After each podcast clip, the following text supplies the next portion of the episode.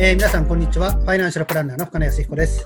はい、皆さんこんにちは。マネーライターの清水です。深谷先生、今回もよろしくお願いいたします。はい、よろしくお願いします。で今回もですね、遠隔によるあのリモートでの収録ですので、えー若干聞きづらい点もあるかと思いますが、えーご了承いただければと思います。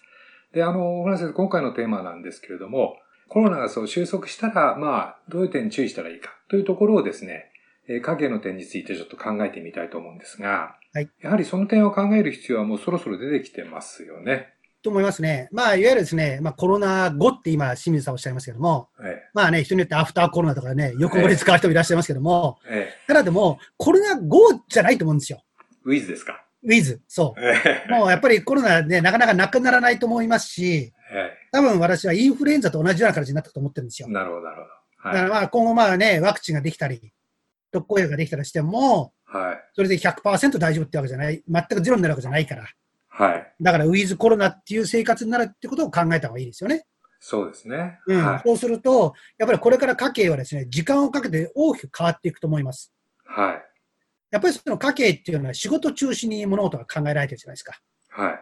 うん。その仕事というのは、今までは会社に通勤めて仕事をして帰るっていう通勤っていうのがあったじゃないですか。はい。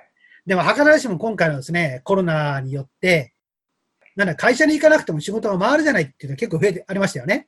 はい。ありましたねで。それを考えると、もう会社に行かない生活で仕事をするっていう生活もあり得るわけですよ。そうすると、ね、今まで仕事をベースに住む場所を考えていたってことを考えると、どちらかというと今までは食住接近。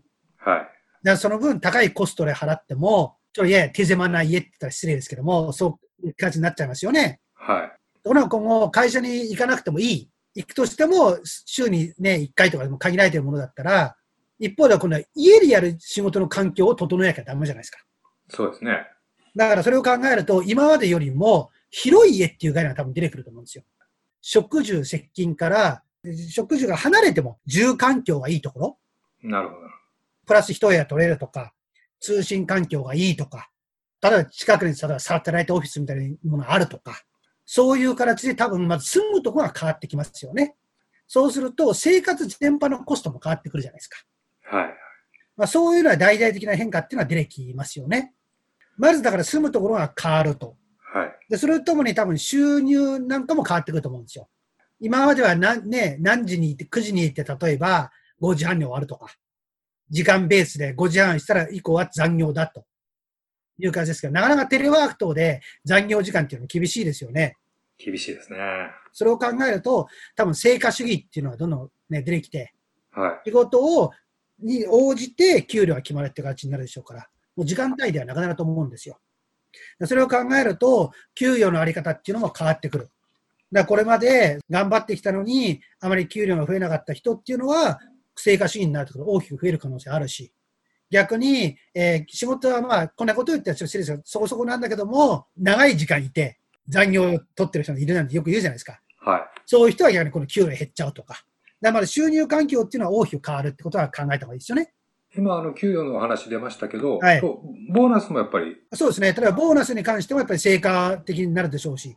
そうですね。うんただし、これは時間をかけて変わっていくことであって、は近視眼的には残念ながら、大多数の人が収入減減りますわ、数ヶ月は。い。なるほど。まあご承知の通り、もう残業時間減ってますし、はいはさらに、この夏のボーナスも、えー前年比でね、減額っていうのが各シンクタンクの予想ですし、い。はい。例えば上場企業の一部ではボーナス半減とか、はゼロってもう歌ってるところもありますから。い。はい。で、夏がボーナス例えば大丈夫だったとしても、冬のボーナス。なぜかっていうと日本は4月から企業が始まる人多いじゃないですか。そうすると、今回の夏のボーナスっていうのは、前期のことを企業責任が結構意識しちゃうから、はい。影響を受けてるのは3月だけなんですよ。でも実際は、実際日本は緊急事態宣言できたのは4月ですから。はい。場合によってはそんなに大きく受けなかったから、夏のボーナスは大丈夫。でもこの冬は4月からスタートで、もうスタートから、失礼だけど、企業業績的にはつまずいちゃってるわけですから。だから、だから夏が大丈夫だった人も冬っていうのはやっぱり注意した方がいいですよね。そうなりますと、やっぱり、あの、まだそういうことが顕著に出てなくても、まあ、それを想定した、まあ、早めの対策というか、うん。家計防衛みたいなところも、あの、考えておく必要は当然出てきますね。と当然ありますよ。よくね、我々メリハリをつけて、はリスをコントロールするっていいじゃないですか。い。はい。その場合によってはメリハリ先だって変わってくるかもしれないじゃないですか。例えば今度、さっき言ったように、家でお仕事をするようになれば、ね、外食が減るじゃないですか。はい。まあね、まあ減るって言ってもまあいいケースもあるんだろうけども、うん少なくとも、例えば、えー都内なんかで食べるよりも、ちょっと外れ行った方が少し、ね安いものを食べられたらあるじゃないですか。はい。それを考えると、食費がかからなくなる可能性ある一方で、はい。その分をどこに回すかってあるじゃないですか。そうですね。そういうような紐、ね、要するに、支出項目上の変化なんていうのも、長い時間かけて変わっていく必要があるかもしれないですよね。はい、そうですね。うんあとやっぱり、あの、固定費のね、あの、あもちところは、はい。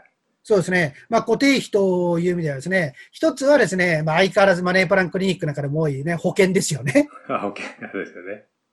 まあ、このあたりっていうのは、やっぱりですね、しっかり手をつけていただきたいっていうものと、はあとは、今後でテレワークとかリモートワークが増えると、通信費関係をどうするかっていうのを考えなきゃいけないですよね。い。はい、はい。うん、このあたりっていうのもですね、えー見直し余地は当然あると思うんですよ。はい。まあ、そのあたりがですね、えー双璧になってくるのかなって気がしますよね。そうですね。うんあと、まあ、住宅ローンですかね、抱えてる方。そうですね。まあ、住宅ローンなんかの場合だったら、先ほど言ったように、ね、ぼ年俸制になってしまいますと、は場合によってはボーナスじゃなくてね、年俸割る12台支給されれば、い。はい。もうボーナス月なんてなくなるわけですから。はい、はい。うんそれを考えると、あの、年払いしてるものは12等分して、はい。毎月予算を、に計上して、それで払っていくとか。えー今までは年2回山が、支出の山があったけども、1ヶ月一定の形で平準化するような家計管理の仕方っていうのは今後重要になるんじゃないですかね。そうですね。例えば住宅ローンのそのボーナス払いの月があるプランですとか、あとあの、保険の年払いですとか。